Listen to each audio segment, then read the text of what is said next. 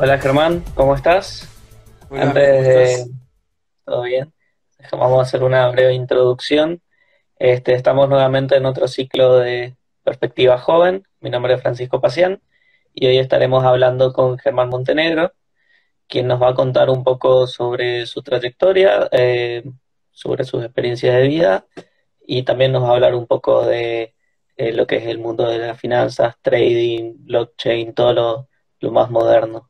Así que, bueno, Germán, me gustaría que primero arranques contando un poco eh, lo que hiciste hasta ahora, tu- eh, qué estudiaste, qué trabajo estuviste haciendo, en qué te estuviste desenvolviendo.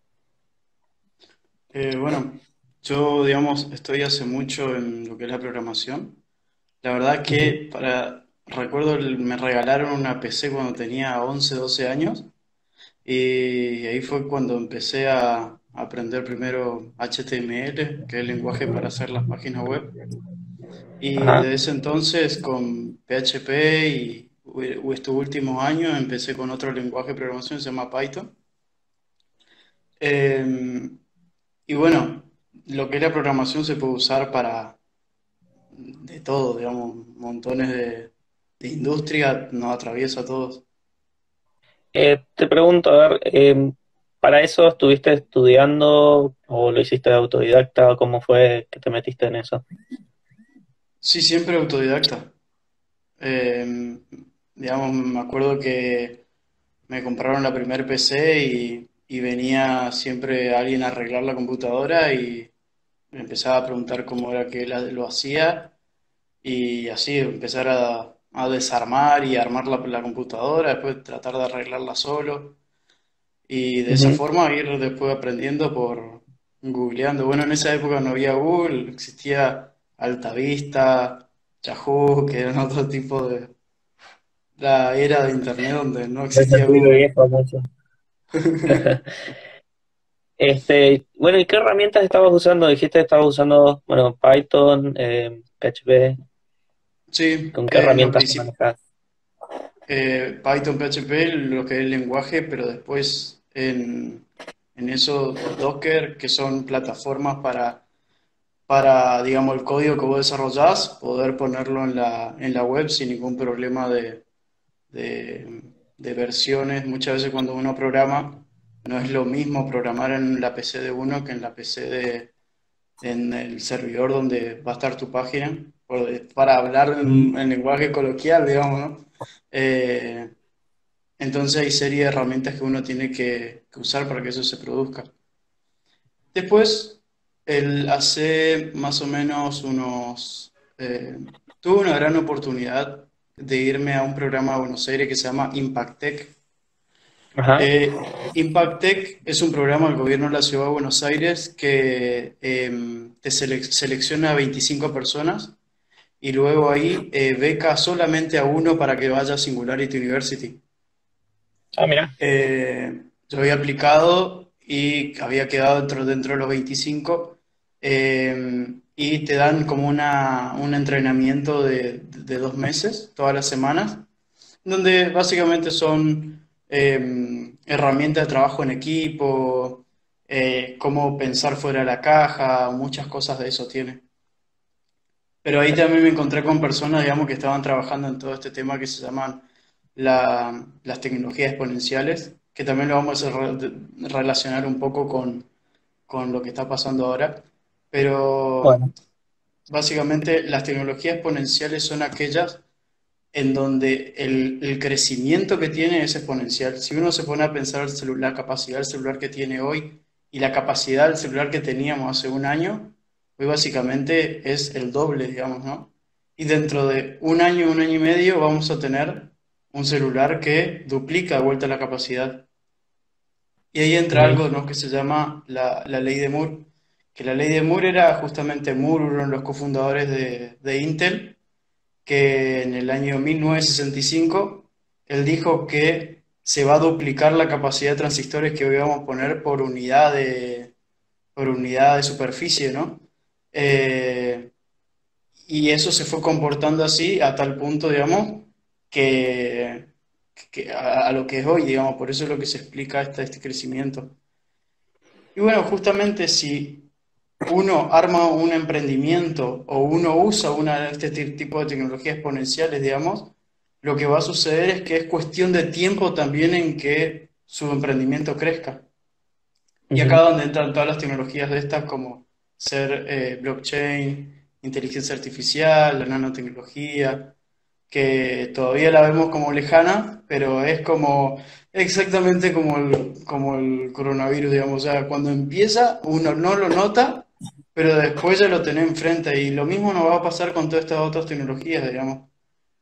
Bien, entonces vamos, vamos desenvolviendo un poco esta parte, porque la verdad que tiraste un montón de cosas muy, muy importantes para, para desarrollar. Em, primero, hoy, hoy por hoy las herramientas, ¿qué, herramientas estás aplicando en tu ámbito laboral de las que aprendiste en, en, ese, ¿cómo es? En ese evento al que fuiste que duró dos meses. Perdón, me, olvidé el nombre, ¿puedo repetirlo? Eh, Impactec se llama, pero es como es la beca Buenos Aires de Singularity. Eh, digamos, ahí vi más el uso que, digamos, se le está dando lo que es la inteligencia artificial, entonces me empecé a meter en eso. Eh, ah, estudié mucho, digamos, lo que es ciencia de datos, después empecé a pasar lo que son el tema de las redes neuronales, los distintos tipos que hay. Eh, para llevarlo más a la realidad, eso, hay un tipo de red neuronal que se llama convolucional, que es lo que le permite a la computadora poder clasificar imágenes. Entonces, eh, este tipo de red neuronal ahora es lo que se está queriendo usar por el coronavirus para, para eh, armar un modelo que te pueda decir si esta radiografía de pecho es sana, es, tiene pulmonía normal o tiene coronavirus, digamos. Entonces, eh, con este tipo de red se puede optimizar ya las herramientas que hay para intentar lograr esto. ¿Y qué es lo que te permite eso? En vez de estar haciendo hisopado o, digamos, este tipo de testeo que, bueno, no se consigue, etcétera, se hace una radiografía que tiene en todos los lugares, se sube a internet y sabemos si sabemos más o menos si puede tener o no eh, dicha enfermedad. Eh, eso, eso recién ahora está, estás investigando, ¿no? Sí, sí, eso, algo que te mostré no hoy, que era, estaba muy interesante, que es donde... Em, bueno, por ahí no, no para de entrar tanto, pero hoy por hoy la base de datos que tienen, no sabes de dónde la sacaron, o sea, me está bien, tenés dos millones de personas que tienen hoy por hoy eh, eh, eh sí, no, no Sigue, sigue, no es tan grande el número igual, pero se puede usar igual para, para hacer pruebas con lo que hay. Sí, hay, hay, muchas veces que con pocos datos vos podés sacar realmente un aprendizaje, digamos, ¿no? de esos datos, eh, dependiendo de qué calidad también tenés en ese set de datos. Pero, eh, digamos, como de, a, esto lo que iba con las tecnologías exponenciales, como de algo físico, como ser un hisopado, estamos pasando a algo de, poder eh, diagnosticar una enfermedad solamente con información. Em, claro. Ese es como el salto ¿no? que estamos em, dando. Bueno, estaba mirando y un poco de qué estaba anotando. Em, cosas de blockchain, eso. Ah, bueno, pero a ver, eh, vamos, vamos de a poco. Este, bueno, entonces estás metido así en algunos proyectos, ¿sí? Eh, ahora en esto que es nuevo, por ahí te, te entusiasmó y te metiste en eso. Eh, por ahí podemos verlo un poco más. este, pero a ver, contanos un poco en qué otras áreas te, estuviste metiendo anteriormente. Eh, me acuerdo que las veces que conversábamos por ahí hablábamos de temas de finanzas, eh, temas de trading, así que, no sé, podemos hablar un poquito del tema que se está usando, que hay en Argentina hoy por hoy. Bueno, em, dentro de lo que es, digamos, la, a ver, la administración, digamos, de, de finanzas, lo que es dentro de la, de la bolsa específicamente, el trading es justamente la, la negociación de activos que cotizan en bolsa. Dentro de eso está el manual y está el algorítmico. El manual es, como vemos, por ejemplo, no sé, la película de Wall Street, o sea, es una persona que está operando está mirando la pantalla, está tratando de predecir, digamos, cuáles van a subir y cuáles van a bajar. Eh, y después tenemos ¿no? el, el, algorítmico, que es aquel donde vos desarrollás justamente un modelo que es capaz de predecirte si un activo puede llegar a subir o no. Entonces, eh, y acá entra lo que es el trading más automatizado, es decir, delegar esta funcionalidad de decidir si comprar o no una acción sobre una máquina, digamos.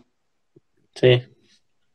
Eh, digamos, dentro de ahí, ¿qué tecnologías se están usando? Se viene usando ya hace bastante eh, todos tipos de lenguajes y hay empresas ya que hace muchos años lo vienen, lo vienen usando, sobre todo el trading, está el trading de alta frecuencia, después también tenés el trading de baja frecuencia.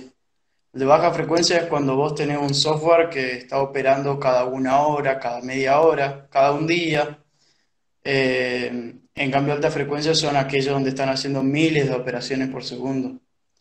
Por ejemplo, para crear mercado en un activo, están los operadores que se llaman market maker, que lo que hacen es, eh, en un determinado activo, vamos a poner la acción de Microsoft, ¿no? Eh, esta persona lo que están haciendo es poniendo muchísimas órdenes en el, mercado. Eh, ¿Para qué? Para crear justamente mercado, para crear la, esta, la parte de compra y la parte de venta. Te estoy tratando más o menos los distintos actores, digamos, que, que, existen. Eh, bueno, de ahí depende del volumen que vos vas a manejar, digamos. Un trader amateur, por así decirlo, generalmente va a estar operando no a alta frecuencia, digamos, sino eh, más en time frame se dice eh, cada cuánto vos vas a ingresar al mercado. Okay. Estoy tratando de bajarlo como más a, no irme tan técnico porque uno está acostumbrado, ¿viste? Eh, Igual podrías decirlo para para que por ahí muchos sepan bien de qué estás hablando y el día que lo necesiten saben cómo buscarlo también. Así que si podés mezclar entre, las dos cosas, entre las dos cosas sería lo ideal. Bueno, dentro de lo que es em, lenguaje Python, em, tenés algún par de frameworks. Frameworks son como, como código de software ya hecho que vos lo usás para poder eh, meter operación en un mercado. Se llama Backtrader o si no hay otros que se llaman como Zipline. Eh, que ahí lo que hace es una persona diseña una estrategia. Esa estrategia esta persona la tiene que codificar, ¿no? Y después dejar este software como corriendo que está leyendo permanentemente las, em, los datos del mercado.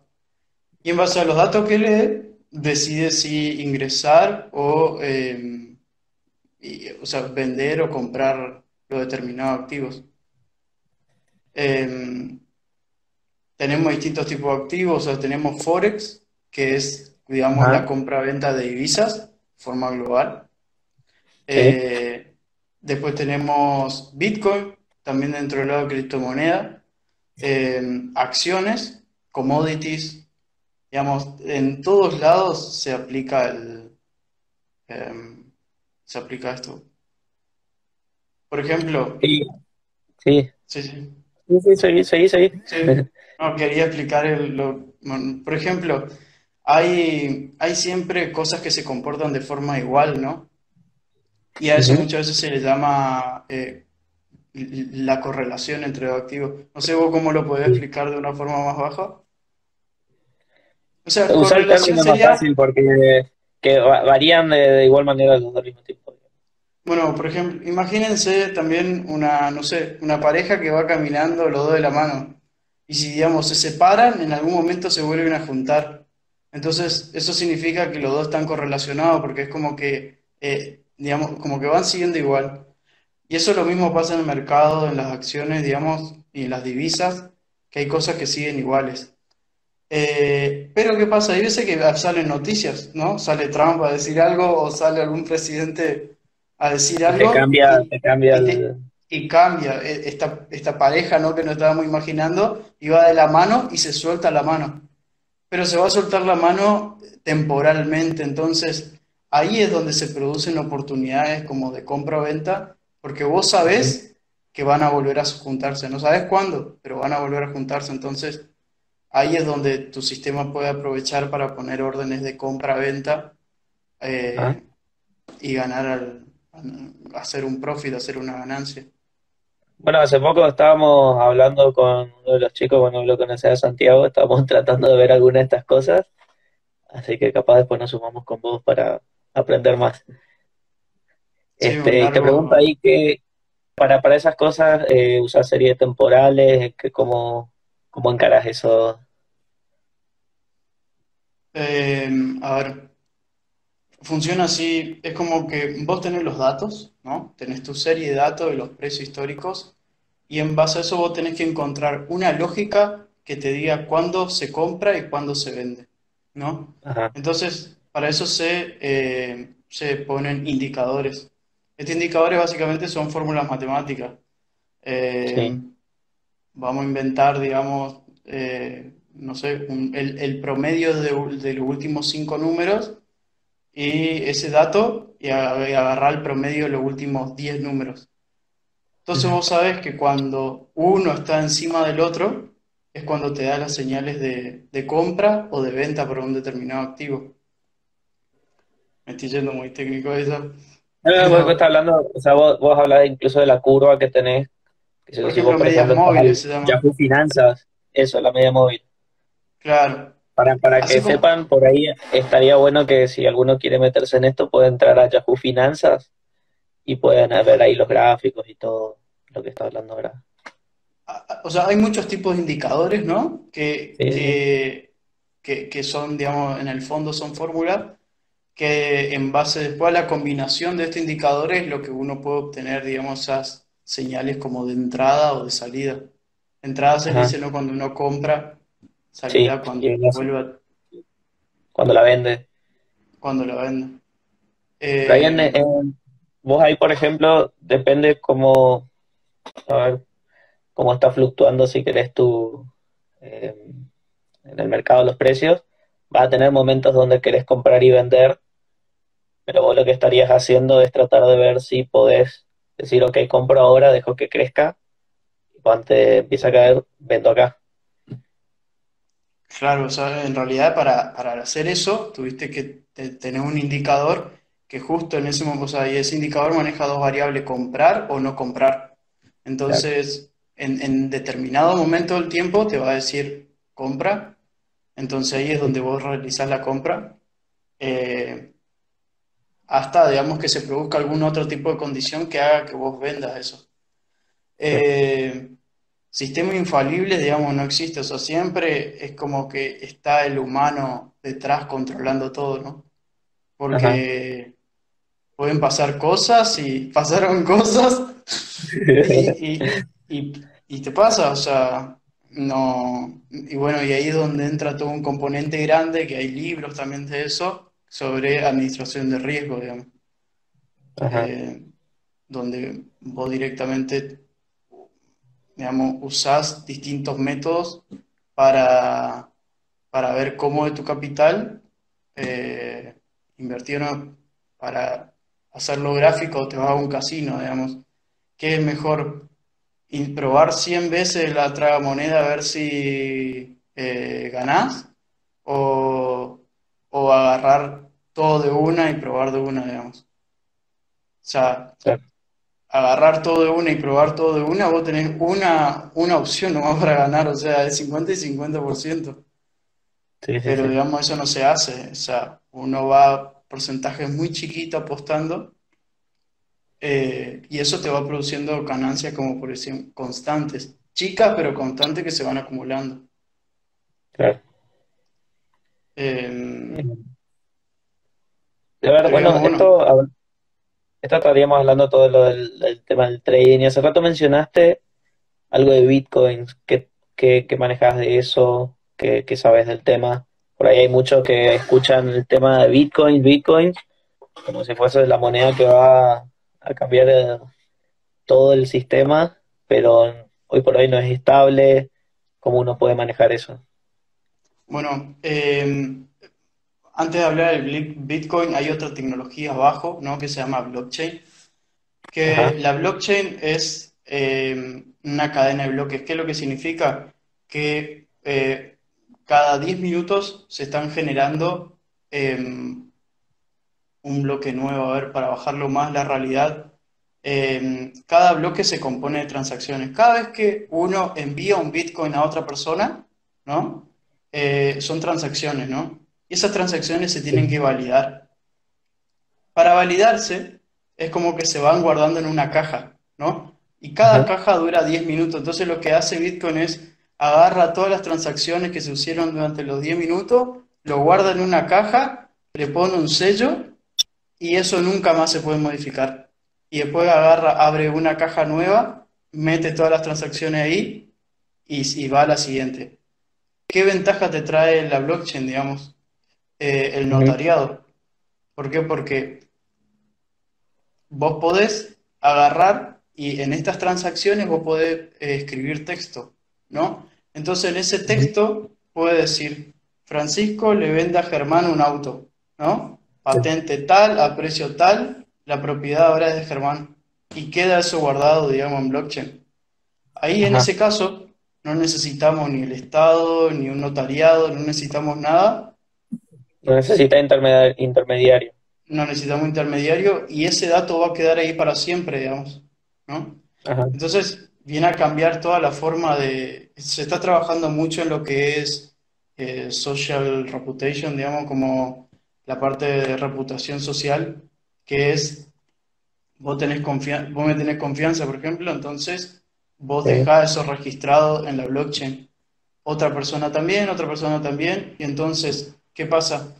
Eh, es una forma, ¿no? de validar a esa, a cada persona para hacer como transacciones comerciales sin un eh, intermediario. Los usos son, bueno, ahora por ejemplo leí que Corea del Sur está queriendo implementar para las votaciones, porque con todo esto del coronavirus la gente no puede salir y, y fíjate cómo está presionado, están presionando para que sea usado. O sea, Pero es un vez, mecanismo, es un mecanismo seguro, digamos, para, sí, o sea, fíjate, después hay otro. Eso, eso es, eso es como Bitcoin, que es como lo más básico que hay, porque después sale eh, Ethereum. Y Ethereum lo que te permite es como, es como una programación mucho más dinámica en el, en lo que querés programar. Por ejemplo, con Ethereum podemos hacer que vos tenés un lavadero ro- de, de autos, ¿no? Yo llevo un auto para lavar. Y vos pudiste haber programado un, un- un smart contract, o sea, un contrato inteligente, en donde yo te pago a vos con Ethereum el lavado del auto. Pero ajá, si eh, la blockchain detecta que llueve dentro de los tres días, me devuelve la plata de forma automática. ¿Por qué? Porque blockchain es dinero programado. Eso es blockchain. O sea, blockchain es valor programado. Blockchain es eh, confianza. O sea, es transferencia de confianza. ajá. Pero en forma de código, digamos.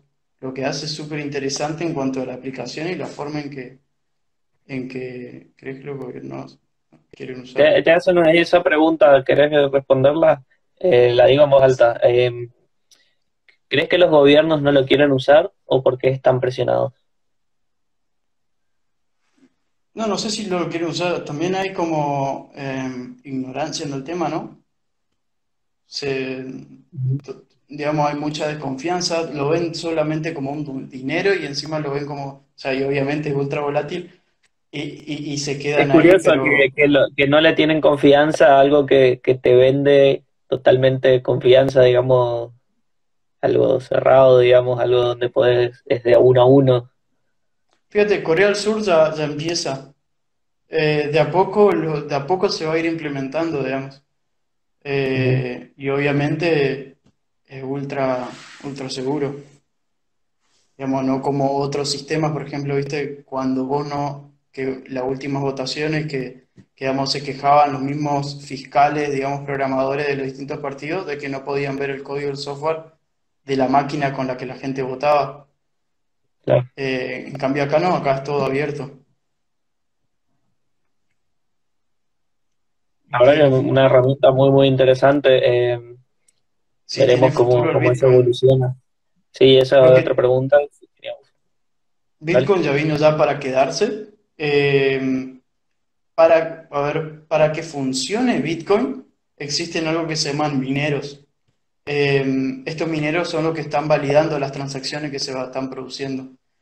Eh, actualmente alrededor de 600 eh, mineros hay alrededor del mundo y para que de- se destruya Bitcoin, uno tiene que a la vez destruir esos 600 servidores, digamos. Claro. Entonces es algo ya imposible que, que, que, que suceda, digamos, entonces no, Bueno, Bitcoin igual es una, una de las tantas criptomonedas que hay, digamos. Este, sí, es una, o una sea, de las tantas. Y además, eh, el único problema que, hablando ya en términos más económicos, hoy por hoy no, no se la puede llamar como dinero, digamos, ni siquiera dinero virtual. Este, no cumple ciertos requisitos para llamarlo ah, dinero, digamos. claro. Algo, Este, la, una criptomoneda interesante es, eh, es DAI. Eh, la criptomoneda DAI es un contrato de Ethereum que eh, hace que el valor de DAI siempre valga un dólar, ¿no? Entonces, entre tener un dólar físico y tener una, un DAI es, es exactamente lo mismo, digamos. Eh, ahí ya estamos digitalizando el dólar, digamos, y no estamos claro, atados a esta volatilidad que tiene, que tiene exacto. Bitcoin. Claro, ahí hay como un periodo de transición, si querés, con, con esta alternativa. Eh, acá Es hay otra claro, es pregunta, una alternativa. sí. Acá hay otra pregunta que dice si vale la pena invertir en equipos para minar siendo particular, Eh, la verdad que no, digamos, lo que escucho es que no, y si encima uno mira las, eh, uno tiene que analizar la dificultad. Últimamente no estuve mirando eso, pero sí se necesitan, creo que varios millones de dólares en, en granjas, con muchas, muchísimas placas, como para, porque también algo que está por suceder con Bitcoin es ahora, el mes que viene se viene lo que se llama el halving.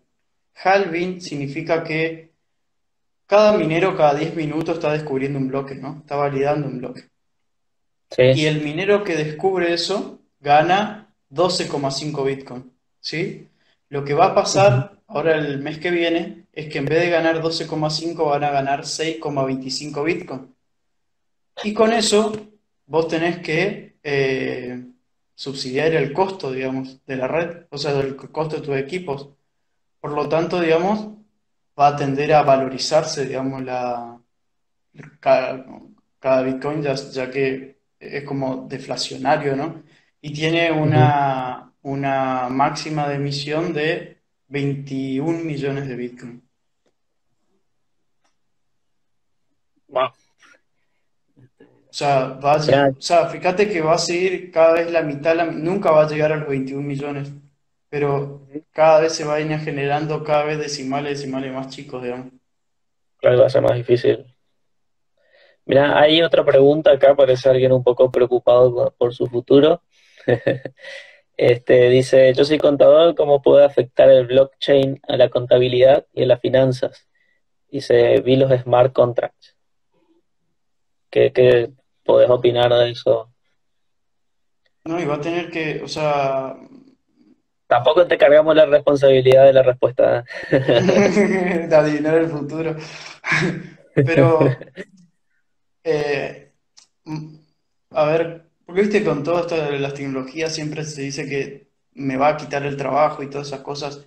En realidad hay que verlo al revés, digamos, o sea, ¿qué esta tecnología va a aportarme a mí y yo cómo puedo empezar a usarla, ¿no? Entonces, eh, para lo que son contadores, bueno, o sea, no sé, la empresa además de manejar pesos, dólares, va a manejar, digamos, eh, Bitcoin. Incluso Bitcoin creo que está legislado que si compras tiene un 15% de impuesto en Argentina. Sí, sí, sí, está toda la comunidad de Bitcoin un poco molesta con ese tema. Claro.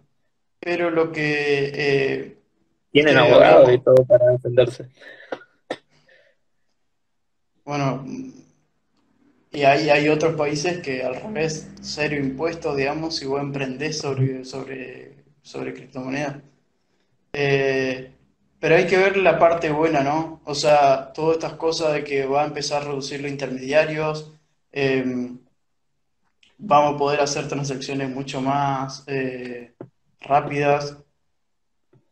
En, realidad es imposible imaginar porque es como un paradigma nuevo que, nos va a cambiar la, la, vida. El hecho de no ir a votar a una escuela y votar desde tu casa, que va a suceder, eh, eso de, lo más básico, hasta que después el hecho de que te devuelvan el, em, el dinero, digamos, sin... Em, que te devuelvan el dinero automáticamente si eh, eh, se te mojó el auto porque vos lo llevaste a un lavadero, también, digamos, o sea, va a ser confianza en cuanto a las transacciones muy, muy de forma transparente. Claro. la verdad que está muy bueno lo que comentaste, estaría buenísimo ampliar un poco más, capaz después quién sabe hacer alguna charlita sobre el tema, así seguramente va a haber más gente que va a estar interesada en saber un poco más de, esto. Eh, pero ahora te quería cambiar, ya volviendo un poco más algo no digo complejo, menos complejo no, sino que un poco más personal, la va a ser la pregunta. Eh, yo tengo, recuerdo que me habías contado en un momento que tuviste una operación, eh, tuviste un trasplante y me gustaría que hables un poco más del tema porque sé que estuviste dando charlas, estabas a favor de eso, puedes comentar un poco ¿Cuál fue tu experiencia? ¿Qué, ¿Con qué te encontraste? ¿Qué dificultades te encontraste? ¿Cómo superaste todo el tema? Este, me gustaría escuchar. Calculo que a la audiencia también le va a gustar saber esto. Sí, em, fue, o sea, yo estaba en la facu, ¿no? Y de golpe tengo un dolor, digamos, en la zona de la vesícula. Eh, bueno, voy al hospital, empieza el dolor, todas esas cosas. Y al mes tuve que irme, digamos, a Buenos Aires porque acá no, sabía qué exactamente tenía, hasta que, bueno, pasé por el Hospital Militar Central, después me fui, todo esto estaba pasando en plena H1N1, 2009. 2009, claro. Que también estuvimos eh, encerrados un mes más o menos. Claro, y también pensamos que terminaba el mundo. Sí. y eh, bueno, de una vez que estuve en Buenos Aires, después no, no hubo una mejora del, de lo que el trasplante, el, perdón, de lo que fue el hígado, entonces se produjo a, proceder al trasplante.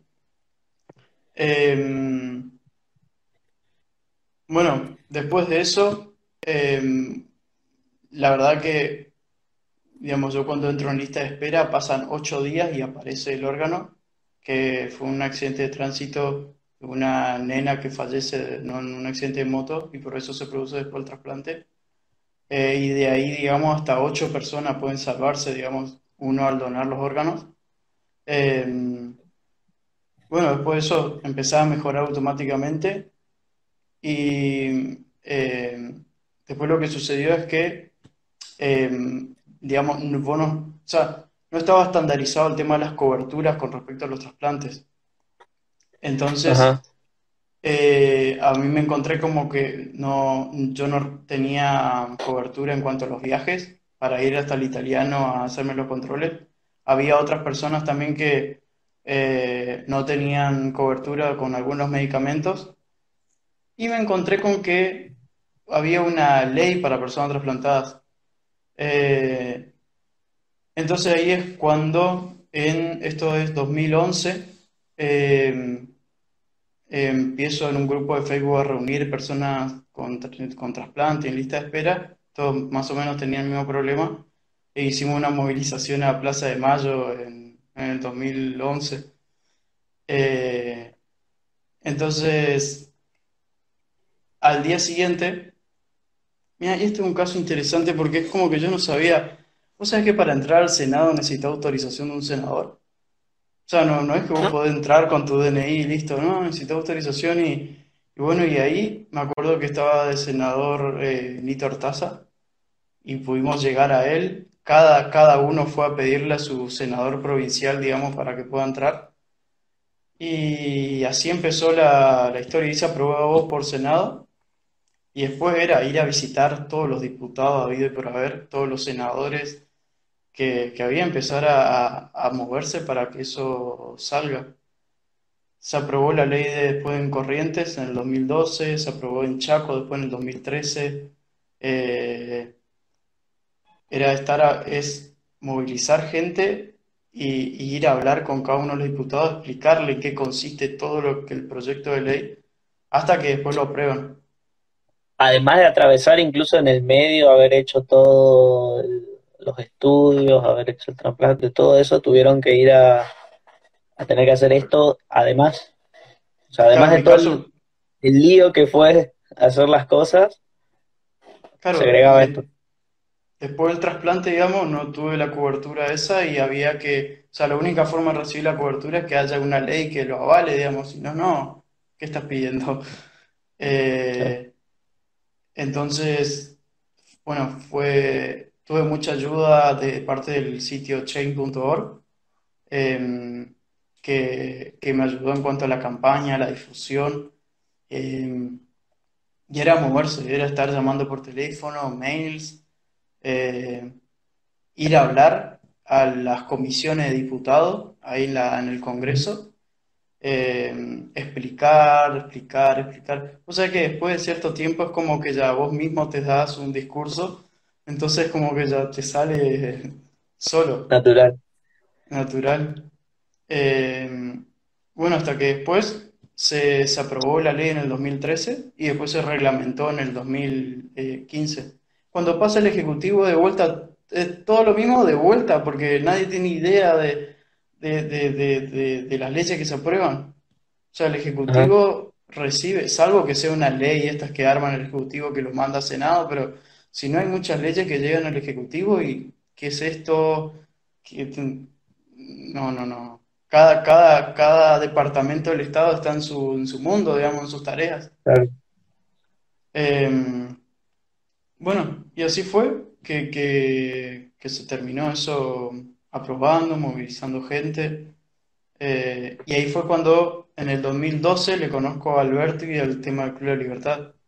Eh, yo llego al Club de Libertad en realidad con, porque veía que se relacionaban con políticos y como que, bueno, algo, algo tenían que ver con política.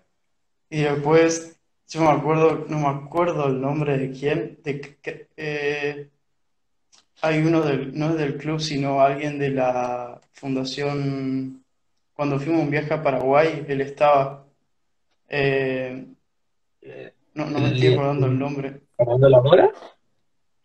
O al, no, otro, pero No, no recuerdo. Bueno, había uno, pero que vino acá a Corrientes a dar como una charla, ¿no? Y cuando estaban todos sentados, me acuerdo, y cada uno decía su postura liberal, y cuando tipo me tocó a mí, era, ¿y vos quién sos, no, Germán Montenegro? Ley de protección para personas trasplantadas, ¿viste? Todo este tema, o sea, ahora lo miro con otros ojos, pero eh, Claro. era ahí, ¿qué hace este? Eh, y te Em, pregunto, em, habiendo pasado por todo esto, eh, ¿llegaste a ver cómo se maneja estos temas en otros países? Llegaron a, la verdad no, en mi caso, perdón, pero no, no conozco bien cómo, cómo, cómo, bien qué trata la ley, qué abarca, eh, qué pasos hay que tomar. ¿Eso fue un protocolo que se armó acá o lo copiaron de algún lugar? Eh, más o menos de qué trata.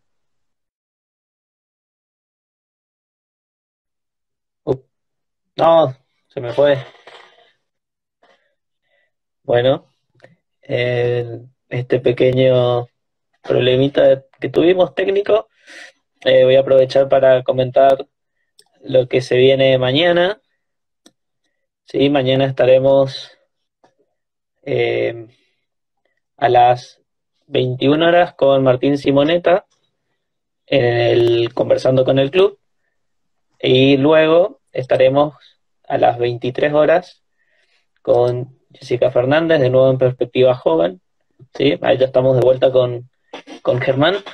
¿Qué pasó? ¿Se nos cortó? Sí, me salió error de video.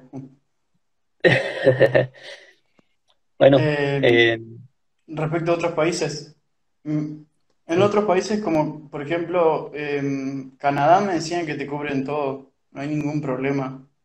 Eh, es- o sea, yo empecé a fijarme y el único problema que había con esto era en Latinoamérica. Después todos los países, los otros como que no hay ningún problema, o sea, necesitas algo, te tenés cubierto. o sea, si vos tenés, contratás un seguro médico, dentro de todo eso, de acuerdo a lo que es el seguro, podrías tener cubierto esto. Claro, porque Acá no vos lo en el, en el seguro médico vos entras como enfermedades preexistentes y listo. Ahí te entra todo lo que sea, digamos. Eh, acá no, porque, no sé, hay, es como una... O sea, las leyes están escritas a veces también muy específicas que entra solo determinado tipo de población. Entonces, como que no, no encaja, eh, digamos, porque vos de cierta forma, cuando después te trasplantás y ya, ya, ya está todo bien, vos te sacás un análisis de sangre y te da todo bien los valores. Entonces, como que Sí, una persona sana.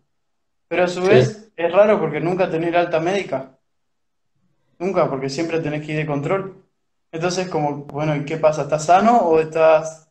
Entonces estás ahí en el limbo. O sea, legalmente, ¿no?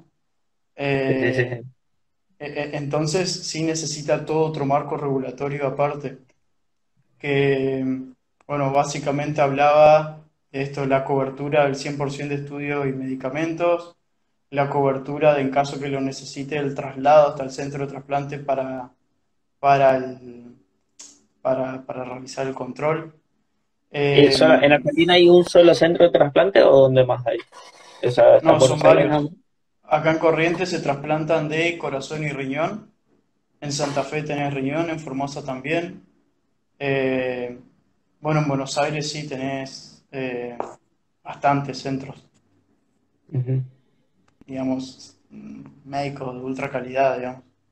Eh, para todos los que realizan trasplantes, digamos, imagínate si dentro de cirugía hace trasplantes como que sos el capo de los, Claro. porque tenés que manejar muchas cosas. Encima también un operativo. Y acá estaría bueno también tocar el tema de eh, el robo de órganos, ¿no? ¿Por qué? Porque, vean, Bueno, fíjate, escucho que, o sea, tengo entendido que es algo que pasa, digamos, bueno, ponete a en, pensar, en Argentina. vamos- vamos, porque encima es súper anarcocapitalista el robo de órganos. Fíjate. ¿Puedo decir? ¿Puedo Y decir? Si, y si fue sin mi autorización, no, bueno, es ilegal, claro, es ilegal, pero, pero digamos, vamos a ¿fue con mi hablarlo pa- consentimiento o no? para que se entienda, digamos. Fíjate, vos, vos decís, yo voy a pagar tanto por un órgano, ¿sí? Ujú, Vos estás necesitando. Ahora, vos, como cliente, vos vas a querer un órgano que sea 100% compatible con vos.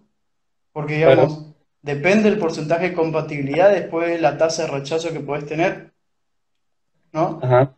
Y el miedo muchas veces es de que cierta persona desaparece porque le sacan los órganos. O sea, eso entra en un contexto en donde el, el- este cirujano, digamos, tendría que estar matando a muchas personas hasta encontrar quién es el compatible con el tuyo.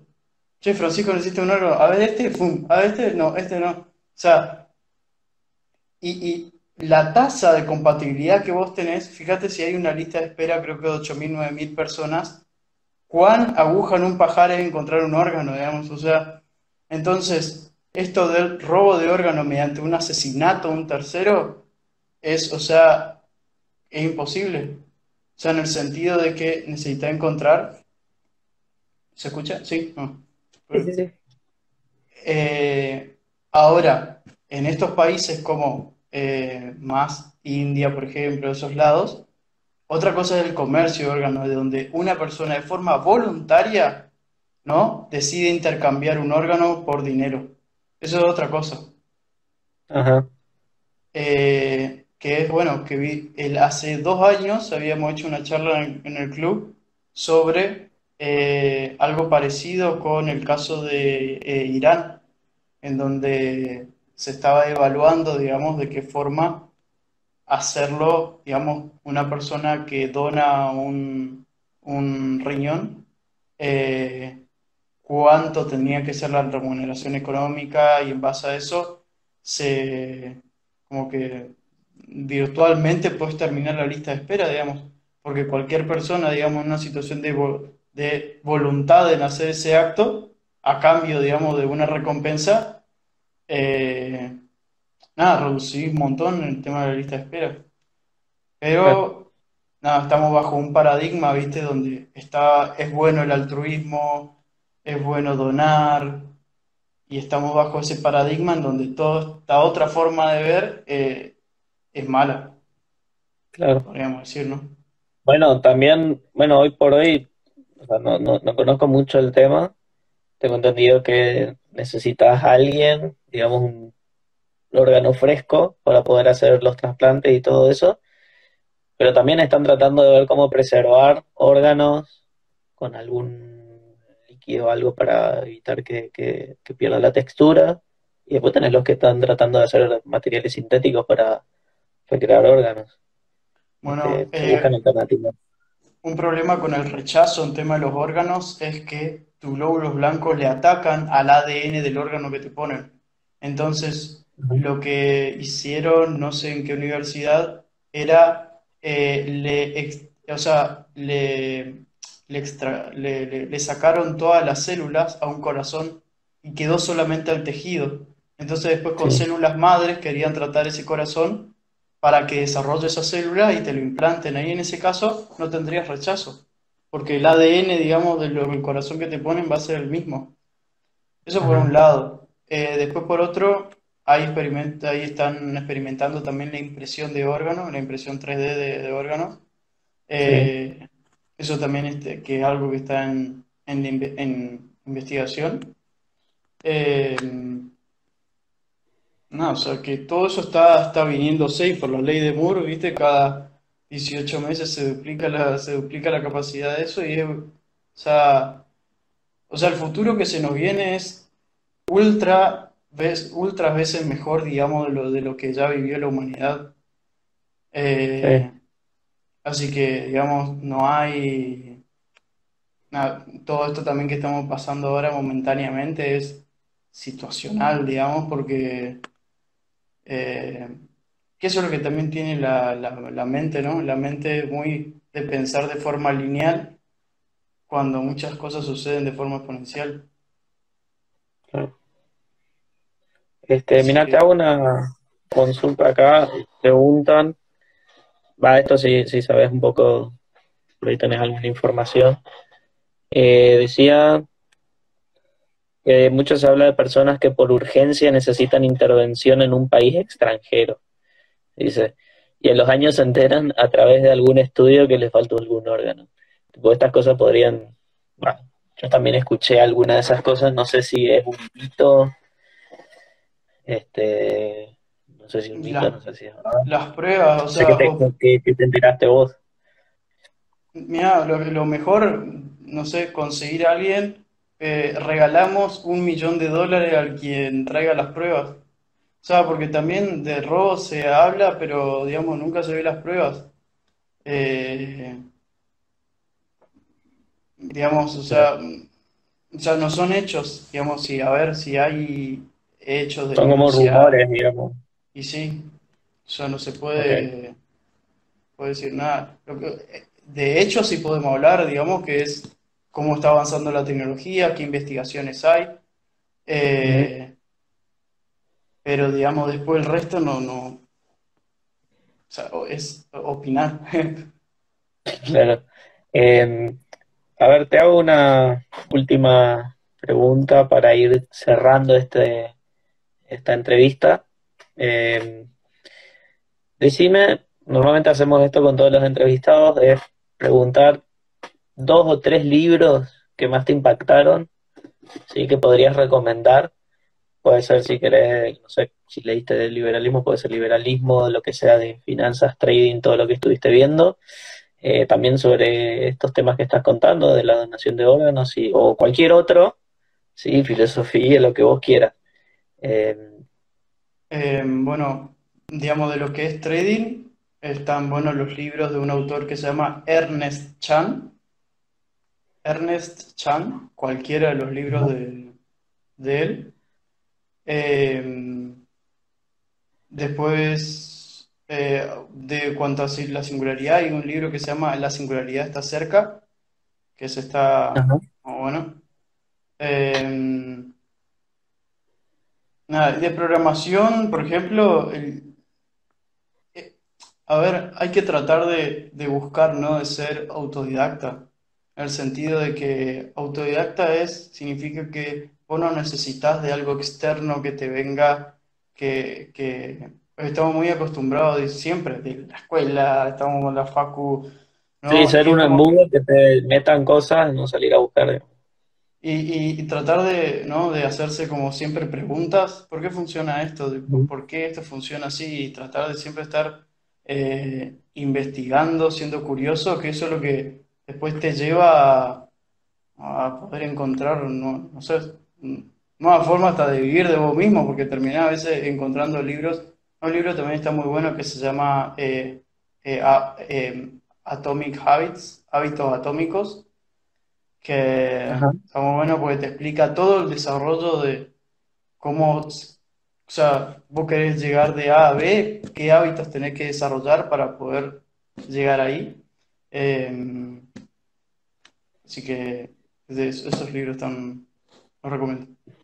Bueno, Germán, agradezco tu tiempo. Eh, espero volver a encontrarte por este medio y espero que a la gente que, escuche este video les sirva, por lo menos para aprender un poco de trading, de otras herramientas que se pueden implementar, eh, aprender un poco más del mundo que se viene. Y también, bueno, lo último que comentaste, experiencia personal sobre el tema de donaciones de órganos. Eh, la verdad que abarcamos bastantes áreas. Así que te agradezco por el tiempo y estamos en contacto.